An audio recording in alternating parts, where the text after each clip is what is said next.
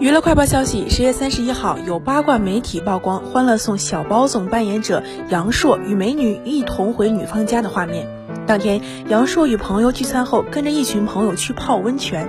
到了晚上，杨烁把其他人送走，坐着美女三百万的豪车，和美女一起回女方家。到小区后，美女下车直接走了，留下杨烁小心翼翼地指导司机停车。之后，等美女拿了东西，两人一同回家。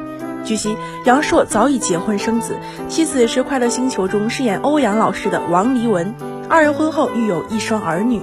二零一八年九月二十五号，杨烁与妻子王黎文补办婚礼。